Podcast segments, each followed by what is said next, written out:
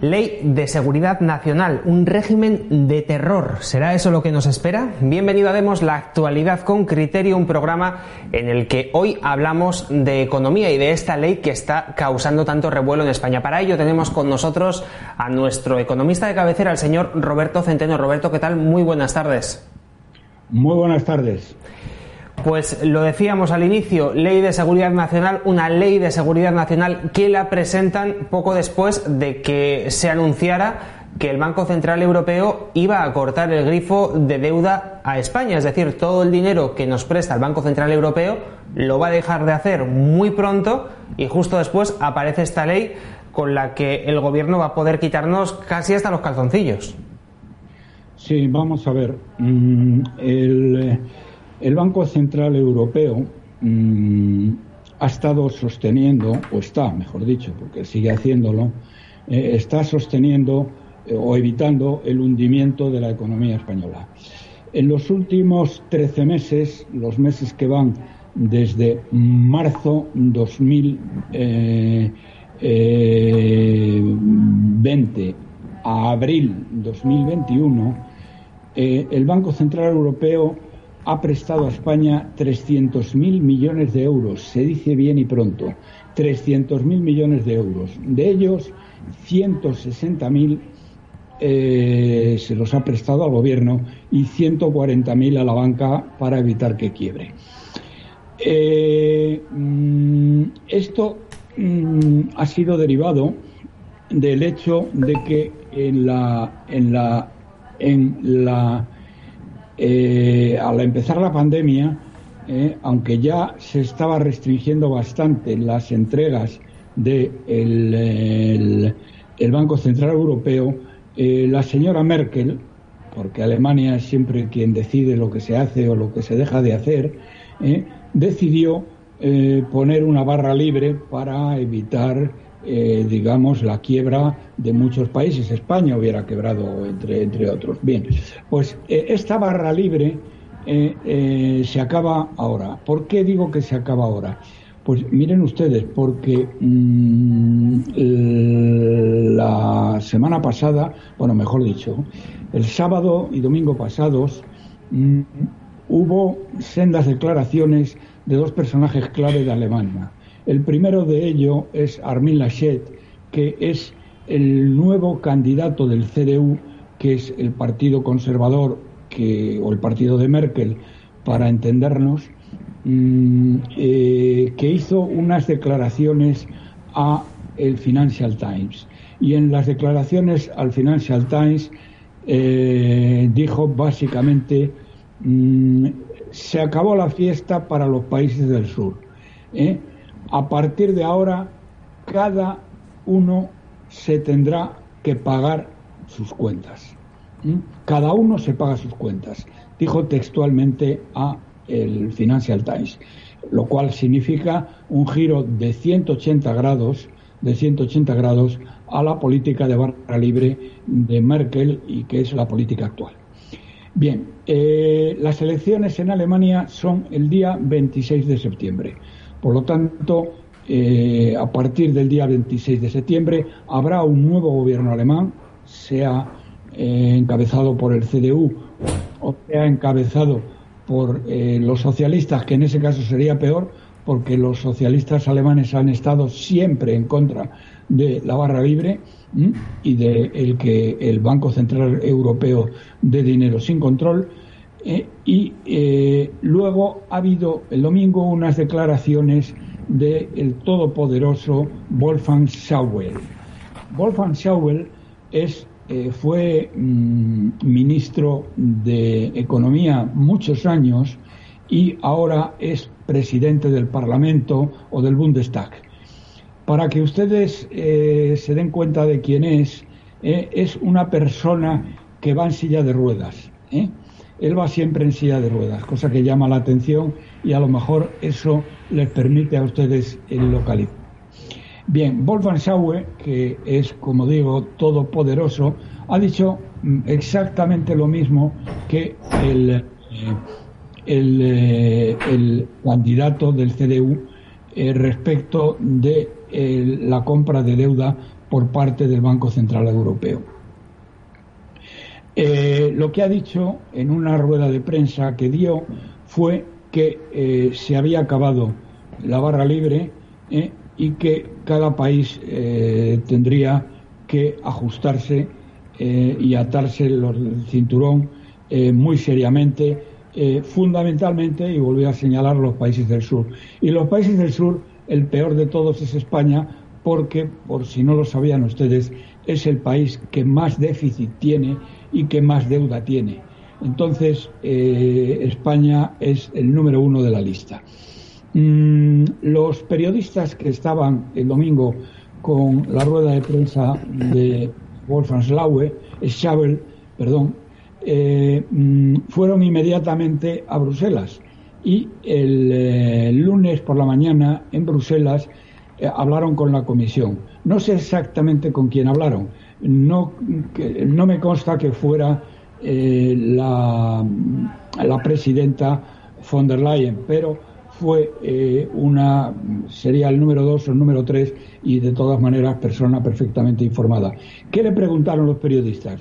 Dice, bueno, mire usted lo que acaban de decir el señor Armin, em, eh, Armin Laschet y lo que acaba de decir Schlaube, Schauble. Eh, perdón, eh, eh, que se acaba la barra libre. Y dice, ¿es esto cierto? Y lo que les ha dicho, lo que les dijeron fue que era total y absolutamente cierto el tema. Es decir, se lo han confirmado. Aquí la prensa no ha dicho nada, pero fuera de España lo ha destacado como una noticia muy importante. Hombre, vamos a ver, no es importante para los países del norte, para Holanda, para Dinamarca, para Austria, eh, pero para los países del sur es absolutamente devastador. Porque fíjense, fíjense que, mm, eh, por otro lado, otra de las cosas, esta me la comentaron a mí, eh, a España los fondos europeos, esos fondos durante el canalla, traidor y tirano bueno, dictador, que como ahora que quiere implantar en España un régimen de terror, pero de eso hablaré después, eh, eh, de Sánchez, bueno, pues este canalla dice que, bueno, y todos sus palmeros, que los fondos europeos nos van a sacar de la crisis y, bueno, que prácticamente vamos a atar los perros con longaniza. Bien, pues la cifra que me han dado desde Bruselas ha sido que eh, en los próximos, de aquí a el, eh, finales de 2022, de aquí a finales de 2022, eh, nos van a dar 37.000 millones de euros. 37.000 millones de euros. Fíjense ustedes, señoras y señores, la miseria, la ridiculez que son los 37.000 millones de euros comparados con 300.000 millones que nos han dado en los últimos 13 meses y que nos van a tener que dar en los próximos 13 meses siguientes, porque eso no se ha acabado en el año 2020. Este año la cifra que se pensaba para el gobierno era una deuda de 120.000 millones, pero como las pensiones se van a pagar con deuda, que manda narices la trampa y el engaño que les han hecho a los pensionistas a los españoles, hablándoles de la ley de reforma de las pensiones, cuando lo que se dice es que las pensiones se mantienen, se incrementan con el IPC y el, déficit se paga todo con deuda, con lo cual es la ruina de las próximas generaciones de españoles durante los eh, próximos 50 o 60 años. Bien, pues con eso necesitaríamos este año 145.000 millones solo el gobierno. La banca no sé cuánto necesitará, pero no mucho menos de lo que necesitó el año pasado. Eh, ¿Qué les quiero decir con esto? Que 37.000 millones al lado de los 300.000 millones que nos dieron en los últimos 13 meses, al lado de los 145.000 millones que el gobierno, solo el gobierno va a necesitar este año, es verdaderamente una cifra irrisoria eh, totalmente ridícula y totalmente irrisoria. Por cierto, Roberto, hay que destacar además que quizás alguno pueda decir que, esto es cosa del COVID, ¿no? que hemos tenido una pandemia y que por eso se ha necesitado más dinero, pero lo cierto es que llevamos ya bastantes años recibiendo cantidades similares. Exactamente, porque en el año 19, donde no había COVID, ni había ni se le esperaba, ¿eh? Eh, nos tuvieron que dar el déficit de España es de 100.000 millones de euros. Para que tengan ustedes una idea, el déficit estructural de España es el más alto de todo el mundo desarrollado y el déficit público ¿eh? es el mayor de toda la Unión Europea. Es decir, el gasto está disparado. El año pasado, y esto no tiene nada que ver con el COVID, esta chusma social comunista de traidores y dictadores ¿eh? metieron a 150.000 eh, golfos y golfas del PSOE, de Podemos y de los separatistas. ¿eh? 150.000. Con sueldos medios, señoras y señores, de 40.000 euros al año. ¿eh? Unos más y otros un poco menos. Media 40.000 euros anuales. ¿Cuántos de ustedes, les pregunto, ganan 40.000 euros o, menos. ¿eh? ¿Cuántos de ustedes ganan 40.000 euros? ¿Eh? Bueno, pues estos tíos a 150.000 analfabetos, golfos y golfas, que no saben hacer una O con un canuto, los han colocado como empleados públicos. Bien, eh, mm, ¿qué va a hacer el gobierno? Bueno, el gobierno va a hacer dos cosas. La primera, nos va a subir los impuestos a lo bestia. Ya los impuestos en España son los segundos mayores de toda la OCDE. Es decir, el impuesto que paga la familia media española con dos hijos es el número dos de la OCDE. En cuanto al impuesto sobre eh, el impuesto sobre sucesiones y sobre el patrimonio, es decir, sobre las herencias, es el mayor del mundo desarrollado es el expolio más gigantesco que existe en el mundo desarrollado. Y a pesar de todo, increíblemente, la gente sigue votando socialista o comunista. Hay que estar absolutamente locos. Yo entiendo que todos aquellos golfos y golfas que están atados al pesebre, ¿eh? empezando por los sindicalistas liberados, ¿eh?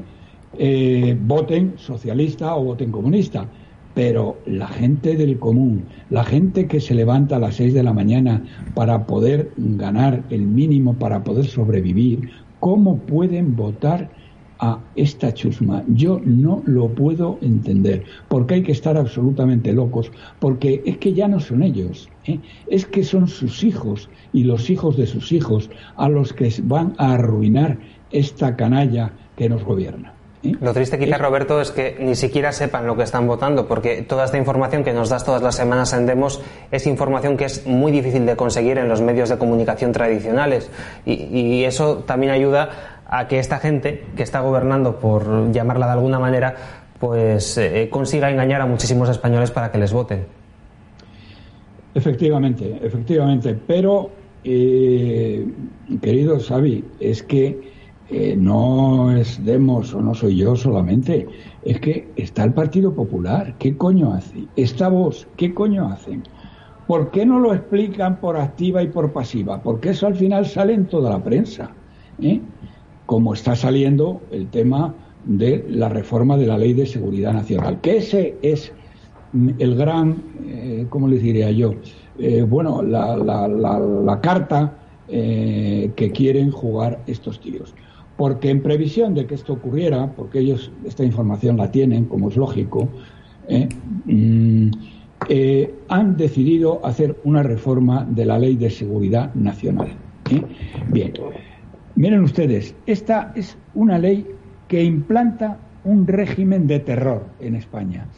Bien, mm, ¿qué es lo que tienen esta gentuza? Pues quieren poner en marcha una serie de leyes excepcionales y para ello mm, eh, eh, sacan esta nueva ley que, como digo, es un régimen de terror. Porque, entre otras cosas, señoras y señores, con esta ley les permite movilizar a todos los mayores de edad y a requisar todos sus bienes. Pueden a detener eh, mm, y, eh, por tanto, pueden hacer lo que les dé la gana. Pero eh, frente a esto, ¿qué pueden hacer ustedes? Pues hay una recomendación que quiero hacerles. Si esta ley se llega a aprobar, con independencia de que, bueno, Vox y, y el PP la van a recurrir ante el Constitucional, lo cual es ridículo porque el Tribunal Constitucional está a las órdenes, como el Supremo está a las órdenes del tirano Sánchez, tendrán que recurrirla ante el Tribunal de Derechos Humanos de La Haya, tendrán que recurrirla ante el Tribunal de, Luxemburgo y tendrán que recurrirla en la Comisión Europea, porque esto es la implantación de un régimen de terror. Pero ustedes, entre tanto, ¿qué pueden hacer? Bueno, lo primero que tendrían que hacer, si la ley se aprueba, es salir a la calle ir a acercar Moncloa. ¿eh? Lo de Colón, ¿eh? que hubo 250.000 personas, hay que repetirlo, pero en Moncloa contra el régimen de terror. Eso es lo primero que eh, tienen que hacer. Esta ley es exactamente igual también a la ley de bolivariana de Chávez cuando se dijo expropiese. No sé si lo recordarán ustedes, fue una frase muy famosa. Dijo, es que no hay dinero, pues expropiese. Bueno, pues estos van a hacer lo mismo con esta ley. Van a decir expropiese. Por lo tanto, ¿qué pueden hacer ustedes? Porque les pueden quitar su casa, les pueden quitar su coche, les pueden quitar todos sus bienes, pero el dinero y el dinero también. Por tanto, lleven su dinero fuera de España, si la ley se aprueba. ¿A dónde lo pueden llevar? Lo pueden llevar a Portugal, que no está muy lejos de muchas provincias españolas, ¿eh? Por ejemplo, de nuestro amigo don César de Badajoz, pueden ir perfectamente a Portugal y dejarlo en un banco de los que hay allí. Pueden ir también los que estáis cerca de la frontera francesa, como tú, Xavi, podéis ir a Biarritz y dejar el dinero en un banco francés. ¿eh? Y también se puede dejar eh, en, Andorra y se puede dejar en Gibraltar. Pero en cualquier caso, oigan ustedes, que les cuesta, que Ryanair les cobra 40 euros por ir a París, a Londres o a Berlín. Así que tampoco les cuesta ningún trabajo ¿eh? coger un avión de Ryanair, ir a uno de estos sitios, entrar en uno de los bancos grandes de allí, ¿eh? por ejemplo el Deutsche Bank, si van ustedes a Alemania, ¿eh? y poner y abrir allí una cuenta y transferir el dinero que no necesiten para el día a día eh, de sobrevivir día a día. Pero saquen ustedes el dinero de España si eh, esta ley de terror se pone en marcha. Verdaderamente es inaudito a dónde estamos llegando para que se atrevan este canalla, este traidor, a poner en marcha esta ley de terror y de expolio a todos los españoles. Por cierto, Roberto, vamos a recordar a toda la gente que nos está viendo que el pasado martes hicimos precisamente desde un punto de vista jurídico un análisis muy completo en Demos sobre esta ley. Vamos a decirle a nuestro técnico César que nos ponga aquí arriba el enlace para que puedan ver todos los detalles, pero lo que nos decían nuestros juristas básicamente es que una de las cosas más preocupantes que tenía esta ley es que el estado de crisis que activaría, digamos, todo el mecanismo para expropiar, para eh, movilizar a todos los mayores de 18 años, lo decide única y exclusivamente el presidente del gobierno y además no tiene, como por ejemplo el estado de alarma, el control de las cámaras. Tan solo está obligado a informar a los diputados sobre sus intenciones, pero los diputados ni pinchan ni cortan, como se dice vulgarmente. Es decir, el presidente sería dictador todopoderoso para hacer lo que quisiera. Y otro apunte, Roberto, y es que tampoco nos tenemos que olvidar que queda muchas veces muy popular esto de decir, bueno, pues que roben a los ricos y que se lo den a los pobres. Vale, bien. Pero aquí eh, todo lo que se va a expropiar. porque los ricos tienen el dinero fuera. Efectivamente, es lo que te iba a decir, que a quien van a expropiar es al de la clase media o al de la clase trabajadora que tenga unos ahorros en el banco, ese poco dinero que pueda tener o una cantidad quizás algo más importante, van a ir a por eso, que es a por lo que pueden ir. Exactamente, eso es lo que van a hacer. Pues así están las cosas, Roberto. Como siempre, tendremos que prepararnos para la que se nos avecina y no será, Roberto, porque no lo hemos dicho muchísimas veces en Demos. Tú ya llevas informando sobre esta, esta quiebra que se avecinaba en el momento en el que el Banco Central Europeo cortara el grifo y la tenemos ya a la vuelta de la esquina. Quizás ha sido un poco más tarde de lo que nos esperábamos, porque siempre hay alguna triquimaña para poder aguantar un poquito más, pero, pero ha llegado. Una ley de terror para expropiar. El expropiese de eh, Chávez en Venezuela. Pues eh, tomaremos buena nota de las recomendaciones que nos has hecho, Roberto. Muchísimas gracias, como siempre, por haber estado con nosotros y nos vemos dentro de siete días. Venga, un abrazo. Y a ti que nos estás viendo, recuerda compartir este vídeo en todas tus redes sociales. Ya sabes que te puedes asociar a Demos, tienes eh, para ello un enlace en nuestra cabecera de YouTube y también, por supuesto, puedes hacer pequeñas aportaciones uniéndote a este canal o también eh, entrando en el enlace de Patreon que tienes aquí abajo. No te fíes de nada de lo que veas en la televisión, de lo que escuches en la radio, de lo que leas en los periódicos. Ni siquiera te fíes de nosotros, somos tan solo una herramienta para que alcances la verdad. Síguenos, comparte este vídeo y antes de finalizar le damos las gracias como siempre a nuestro técnico César Bobadilla que ha hecho posible que este programa llegue a vuestras casas. Nos vemos la semana que viene.